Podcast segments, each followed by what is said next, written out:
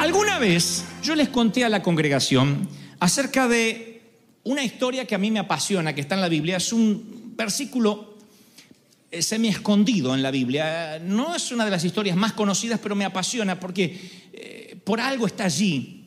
Y la Biblia dice en Josué 10, 22, que entonces dijo Josué, abran la entrada de una cueva, una cueva que había, y saquen de esa cueva a cinco reyes estaban allí escondidos, cinco monarcas que se escondieron cuando ellos estaban conquistando la tierra.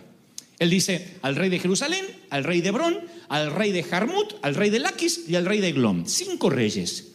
Y cuando se los llevaron a Josué, Josué llama a todos los varones de Israel y le dijo a los principales de la gente de guerra que habían venido con él, o sea, a sus eh, oficiales, les dice, pongan vuestros pies sobre los cuellos de estos reyes. Noten el sentido espiritual que esto tiene. El poner el pie sobre el cuello de los reyes es una afrenta militar, es decir, tengo a tu rey, ejército, tengo a tu rey bajo mis pies. Cuando cortaban la cabeza de un rey, cuando le ponían el pie sobre el cuello de un rey, significaba que la victoria era aplastante, total, certera, así como Dios nos habló el domingo pasado, o como que Josué los había sometido literalmente. Y luego, si leemos las escrituras, dice narra que los eh, cinco reyes colgaron de cinco árboles como testimonio de que la victoria había sido total. Siempre me he preguntado qué pueden significar estos cinco reyes. Siguiendo la línea de pensamiento de lo que Dios nos está hablando esta mañana, el Espíritu Santo me muestra que muy posiblemente estos cinco reyes tipifiquen los cinco sentidos naturales con lo que nosotros nacemos, que tiene que ver con lo que vemos, lo que oímos, lo que olemos, lo que tocamos y lo que gustamos. Tiene que ver, insisto, con lo que vemos, lo que oímos, lo que olemos, lo que tocamos y lo que gustamos. Porque Dios nos dio sentido, cinco sentidos con un propósito. Pero ninguno de los cinco sentidos naturales pueden gobernar nuestra vida, no están capacitados para ser reyes. Si lo que oímos de manera natural, si lo que olemos, lo que tocamos, lo que sentimos, lo que palpamos, gobierna nuestras decisiones o controla nuestros sentimientos, nunca vamos a experimentar algo milagroso, porque lo milagroso siempre se experimenta en fe, con el sexto sentido, no con los otros cinco. Y es que es en fe que uno entiende que cuando metemos a Dios en la ecuación, no es que estamos restando, estamos multiplicando lo que Él nos deja para nosotros. ¿Estamos hasta ahí? Pero es en fe, es con un sexto sentido. Por eso la Biblia dice que el natural, el carnal, no entiende las cosas del Espíritu. Y si uno se deja gobernar toda la vida por los sentidos, siempre va a ser un ciclotímico, nunca vamos a ser estables, nunca vamos a ser sólidos, porque vamos a estar dominados por las emociones. Imagínate que te casas con un hombre que cuando no siente de trabajar no va. Ninguna diga amén. Y gordo no vas a ir, ay, no siento, ay, no me nace. Imagínense que no le nazca. Pero viejo, tenemos que pagar el colegio y la renta. Ay, es que no me nace, no sé, no me habló el Señor hoy. Se levanta, abre la nevera así y eruta frente a la nevera. Oh, quiten esa imagen mental de allí. Imagínense, imagínense que tus hijos no los envíes al colegio cuando no sienten de ir. Vieron que a veces los niños dicen, mami, hoy no siento, no me nace en mi corazón. ¿Qué hace? La madre le hace sentir enseguida que tiene que ir.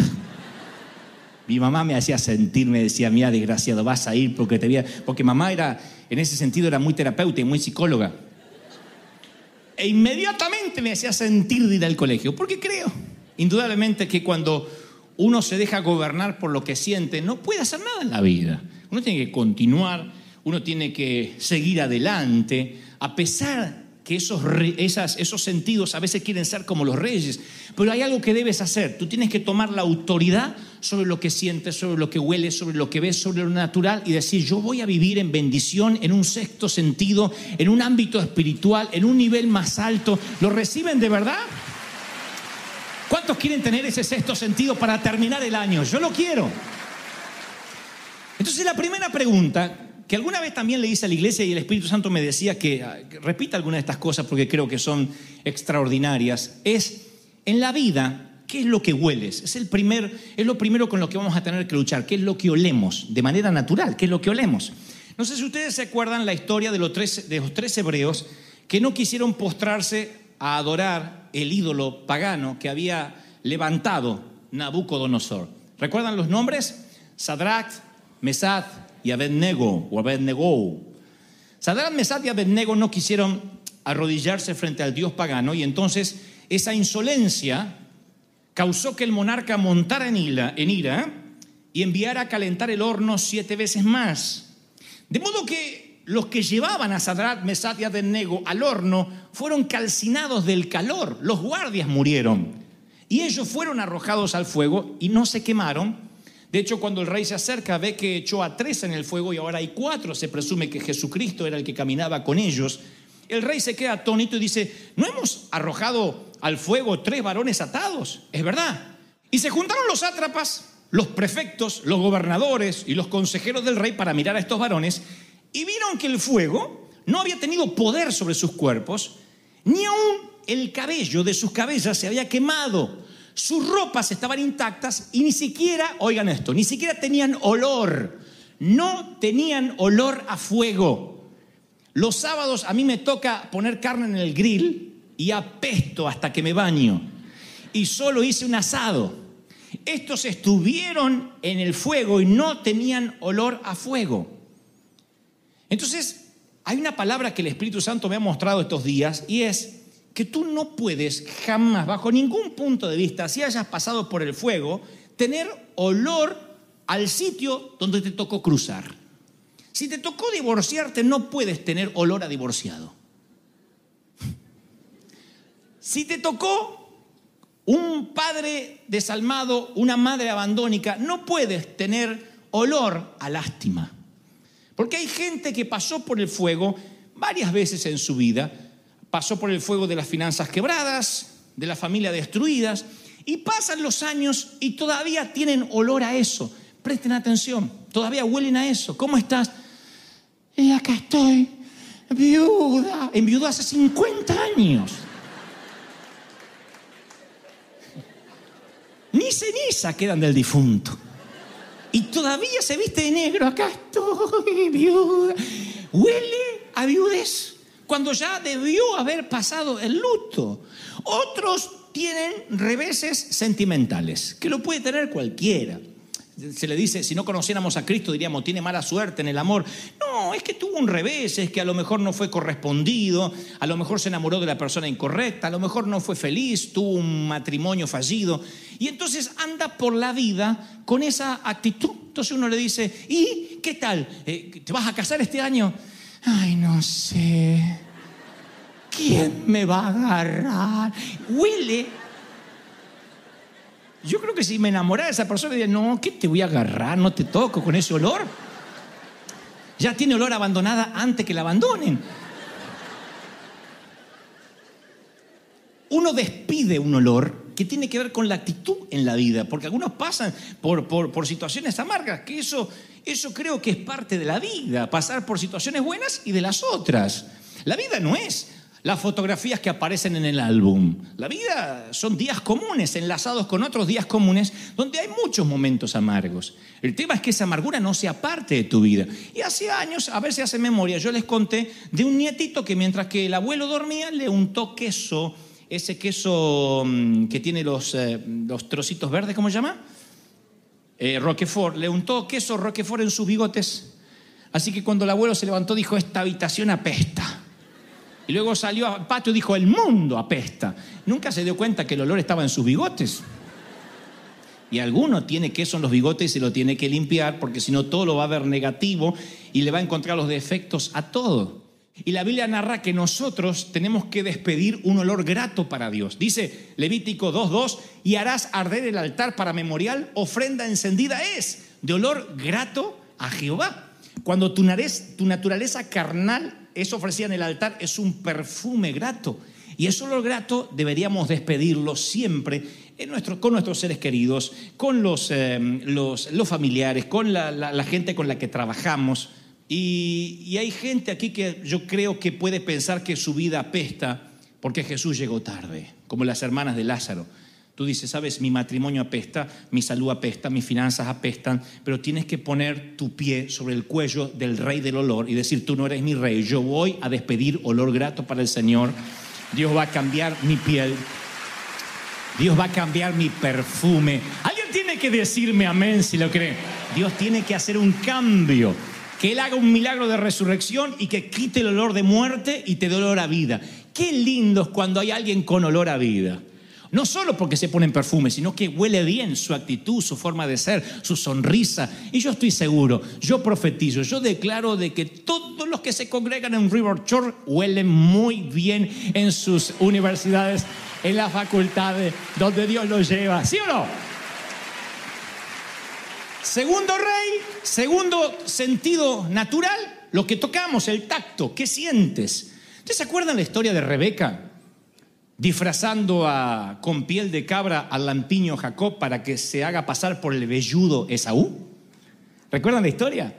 Jacob, el papá, eh, eh, Isaac, perdón, toca, confía en lo que tocó con su mano, en lugar de, de, de confiar en lo que tenía, en lo que sentía su corazón. Él confió, escuchó y tocó algo y fue engañado por lo que sintió. Y la Biblia dice en Romanos 10, 17 que la fe viene por el oír de la palabra de Dios, no por el tocar, por el oír. Y creo que cuando nos hieren, cuando nos tocan en lo más profundo del corazón, vamos por la vida confiando en lo que podemos tocar y no confiamos otra vez en el sexto sentido, que es la fe, sino que qué es lo que sentimos y en base a lo que sentimos son las decisiones que tomamos. Yo recuerdo que durante la niñez alguien me hirió profundamente y yo tuve que orar mucho para sanarme de eso, hasta que descubrí que no importa lo que yo sienta, no importa lo que yo pueda palpar en mi corazón, sino lo que yo decida creer por fe. Yo tenía dos caminos en la vida, ser un adulto resentido por la niñez que tuve o de pronto ser un hombre feliz, porque Dios usó toda esa amargura, esa soledad, esa tristeza, ese dolor, para transformarme en un hombre que puede alentar e inspirar a otros. La decisión de la felicidad es algo que todas las mañanas debemos tomar.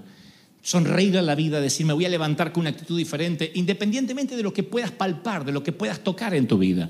¿Qué sientes? ¿Qué ves? La vista es un rey poderoso que siempre trata de gobernar. ¿Qué es lo que ves? Cuando a Jacob era anciano le traen la túnica de José manchada de sangre, él creyó en lo que vio y dijo, sin duda, sin duda, mi hijo José ha sido despedazado por una bestia, por un león, sin duda, Génesis 37, 33. Le dijeron, mira, para que los que no conocen la historia, los hermanos de José lo vendieron como esclavo a su hermano por celos. Le dijeron, ¿qué y pensaron entre ellos, ¿qué le diremos a papá? Vamos a manchar sus eh, vestiduras con sangre y diremos que, que una bestia lo, lo, devoró, que un león se lo comió. Así que le llevaron las ropas manchadas con sangre y el viejito cuando la vio no preguntó nada. Dijo, sin duda, sin duda mi hijo ha sido despedazado. Y esa sin duda significa una fe perfecta.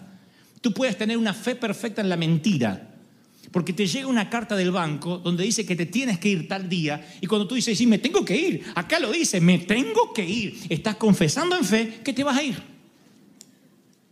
Si tú miras tus papeles y dices, y nunca me lo van a dar, mirá, mirá lo que dice la ley, nunca me lo van a dar, esa es una confesión de fe. Estás dudando, pero es una fe perfecta. Estás diciendo, no me lo van a dar.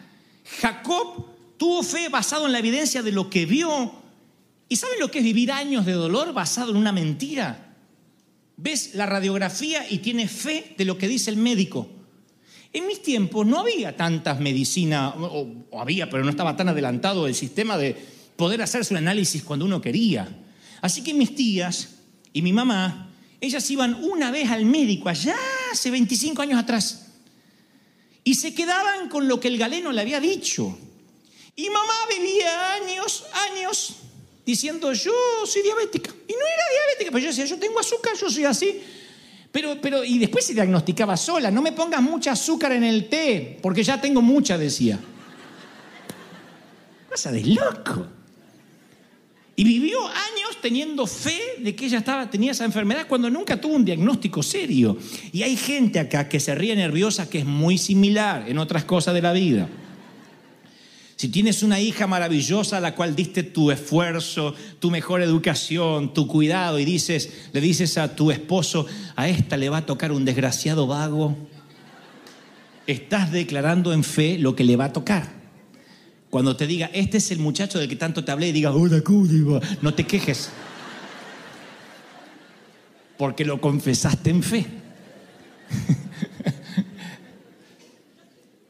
El siervo de Eliseo no podía ver nada y entonces Dios dice, quiero que le abra los ojos porque si, si él, él, él, él, mira por debajo de la línea, se va a perder los carros de fuego. Tienes que elevar la mirada tienes que ponerle el pie a lo que ves y decir, yo creo en fe. No importa lo que diga el médico, no importa lo que diga mi contador, yo sé que en fe las cosas van a estar bien porque Dios pelea por mí, porque Dios está de mi lado, porque mayor, le dijo Eliseo a Gacy, son los que están con nosotros que los que están en contra. Voy a terminar con esto. ¿Qué escuchas? Número cuatro. En la vida vas a escuchar muchas voces acusadoras y críticas, muchas. Vas a quebrar, no vas a cambiar. Es esa gente que es tóxica. ¿Qué hacemos? Y vamos a orar por ella, la vamos a bendecir, le vamos a predicar, pero no dejes que te afecte, porque si te afecta, vas a empezar a oír lo que no tienes que oír. Y a veces las personas tienen sobre nosotros la ascendencia, la autoridad que nosotros decidimos darle. Nosotros le otorgamos a determinadas personas poder y autoridad para que nos afecte. Porque de pronto un vecino te dice cualquier cosa o alguien que no conoces en la calle. ¿Cuántas veces hiciste una maniobra que no debiste hacer con el auto y pasó alguien y te dedicó algún poema? ¿O no? Levantó su mano para saludarte y dijiste, no están todos los dedos en su lugar. ¿O no? Pobrecito, se lo habrán cortado, pensaste. Digo, ¿pasas dos meses preocupado por el saludo del muchacho? No, a lo sumo lo cuento, sabes que alguien se enojó porque justo frené de golpe o lo que sea. Pero si alguien que de pronto tiene ascendencia y está tomando un café contigo, dice, eh, no te lo tomes a mal, pero...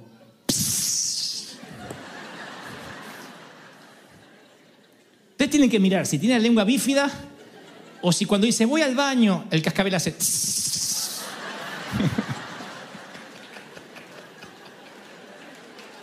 Cualquiera puede decir lo que quiera. El tema es que yo lo crea. Y cuando yo lo creo y empiezo a oír eso, me transformo, transformo la duda en una fe perfecta. Y entonces dice la Biblia que le dijo a Job, lo que temes te ha sobrevenido. Lo que confesaste te, te va a sobrevenir, va a venir sobre ti. Esto no es confesión positiva o confesión negativa, es no hables. Si no tienes nada bueno para decir, no digas nada, porque a veces atas en la tierra y por consecuencia atas en los cielos. Y esas maldiciones son las que nos empiezan a atar, son las que empiezan a detener la bendición. Dice la Biblia que eh, Elías le había dicho al rey Acab que no iba a llover por años. Así que después de tres años todos hablaban de que se iban a morir. Pero entonces Elías le dijo a Acab, sube, come y bebe porque se oye, se oye. Fíjense cómo el rey que intenta, o mejor dicho, el oído que intenta ser rey, ahora está bajo el dominio del profeta. Se oye, en media sequía, ¿eh? en medio de la sequía, se oye el ruido, el rumor de una gran lluvia. Oigo el sonido de la abundancia. Se oye el sonido. Los demás están viendo sequía. Yo oigo lluvia. Mire, esto lo hacíamos en la catedral. Lo vamos a hacer otra vez porque hay mucha gente nueva que nunca lo hizo. Silencio. Mire, hagan así. Hagan, aplaudan con un dedo contra otro dedo lo más fuerte que puedan así. Un dedo, un dedo, un dedo. Y escuchen.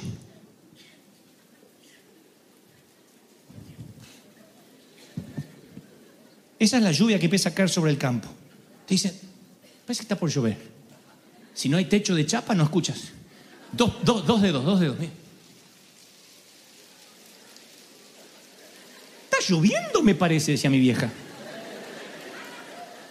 Escuchen. Tres dedos, tres dedos. Miren cómo la lluvia más intensa. Ahí es cuando dice, se oye el sonido de la abundancia, dice, suelta la tormenta. Ahora aplaude, diga, suelta la tormenta. Como, llueve, llueve sobre las naciones. Llueve, llueve, llueve, llueve, llueve. Se oye el sonido de la abundancia. ¡Wow!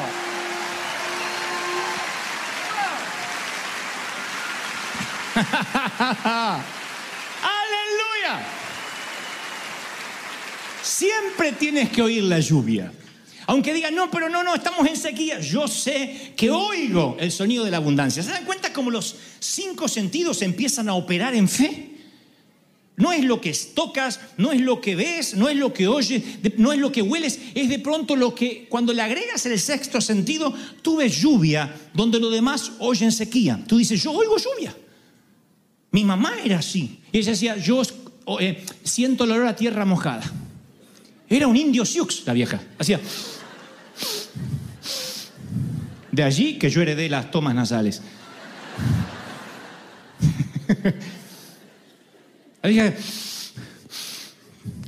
Oigo lluvia, eh, siento lluvia, olor a tierra mojada. Y mi papá decía, ¿de dónde tierra mojada? Si mira el sol que hay al rato, como los truenos. Yo creo que ese, ese es el modus operandi que debiéramos tener todos, todos en la vida. Decir, las cosas parecen mal, pero yo estoy oyendo el ruido de la lluvia, porque eso fue lo que le dijo Elías. Quiero que corras porque estoy sonido, estoy escuchando el ruido de la abundancia. Ahora, ¿de verdad creen que viene abundancia sobre vuestra vida?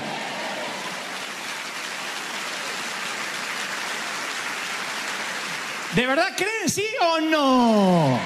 Bueno, viene, pero tiene que vivir en el sexto sentido. Si no, las cosas no van a cambiar. Y por último, ¿qué gustas? ¿Qué sabor sientes? Eliseo volvió a Gilgal cuando había un gran hambre sobre la tierra, segunda de Reyes 4:38, y le dijo a su criado, pon una olla grande y haz un guiso, un potaje para los hijos de los profetas. Y le sirvió para que comieran los hombres, pero cuando ellos estaban comiendo gritaron diciendo, hay muerte en esta olla. Mirá que cocinaban mal, ¿eh? Y no la pudieron comer. Y él dijo, traed harina y esparció sobre la olla y dijo, ahora denle de comer a la gente y no hubo más veneno en la olla, no hubo más mal. Porque a veces el sabor de la amargura es como veneno para nosotros. La falta de perdón es un sabor amargo en la boca. Y a veces ese sabor queda por años, por meses, por décadas y no se te va. El sabor de labios es una amargura eterna, continua, que no te deja no te deja saborear, no te deja salivar. Creo que todos en algún momento hemos tenido esa sensación horrible. Y cuando es en el plano de la vida, cuando es en el plano familiar, nos olvidamos que el Señor nos trajo miel, nos cambió la amargura en gozo. Dice Salmos 34.8, gusten, gusten.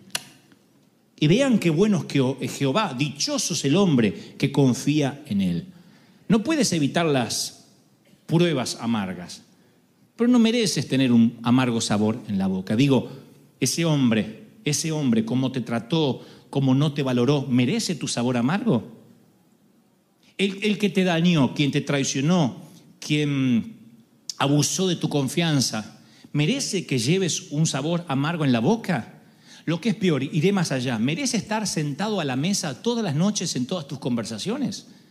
¿Merece estar en el medio de la cama en tu matrimonio esa persona que te dañó? ¿Cuántos hay que conviven con un cadáver pútrido y están allí conviviendo con el cadáver y fíjate lo que me hizo y por qué me dijo tal cosa y tantos años que yo le di y vives con el cadáver que ya debiste haber enterrado?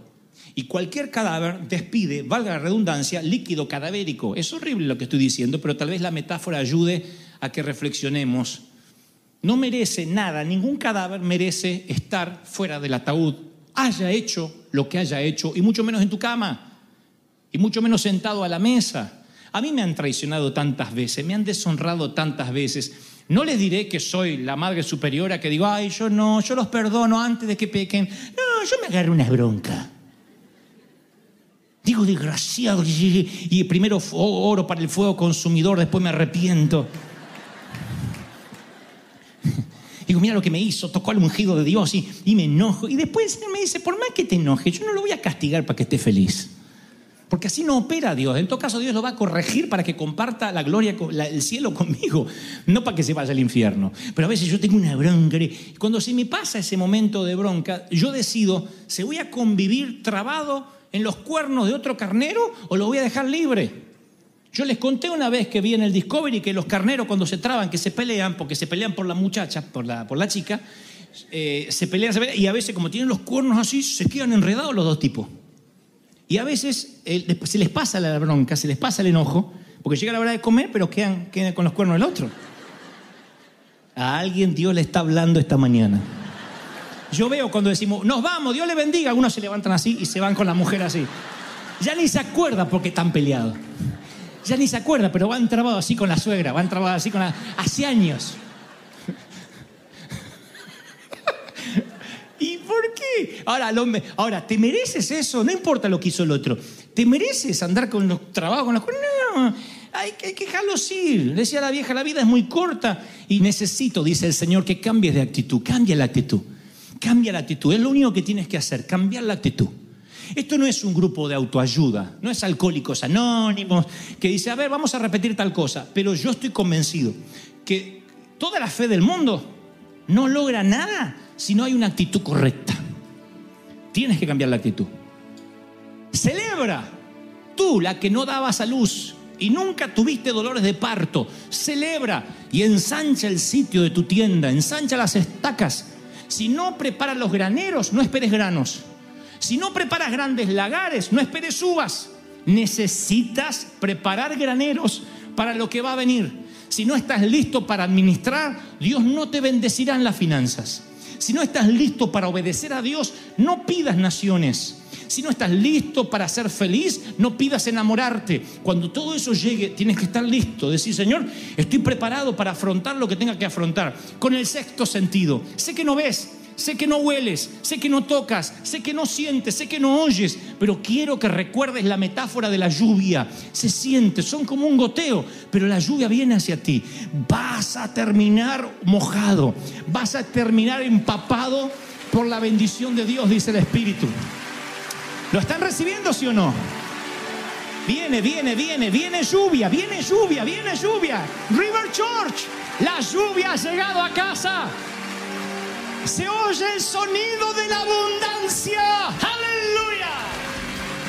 Se pronostica lluvia torrencial de bendiciones, de prosperidad. Se profetiza que la lluvia no se detendrá. Aleluya.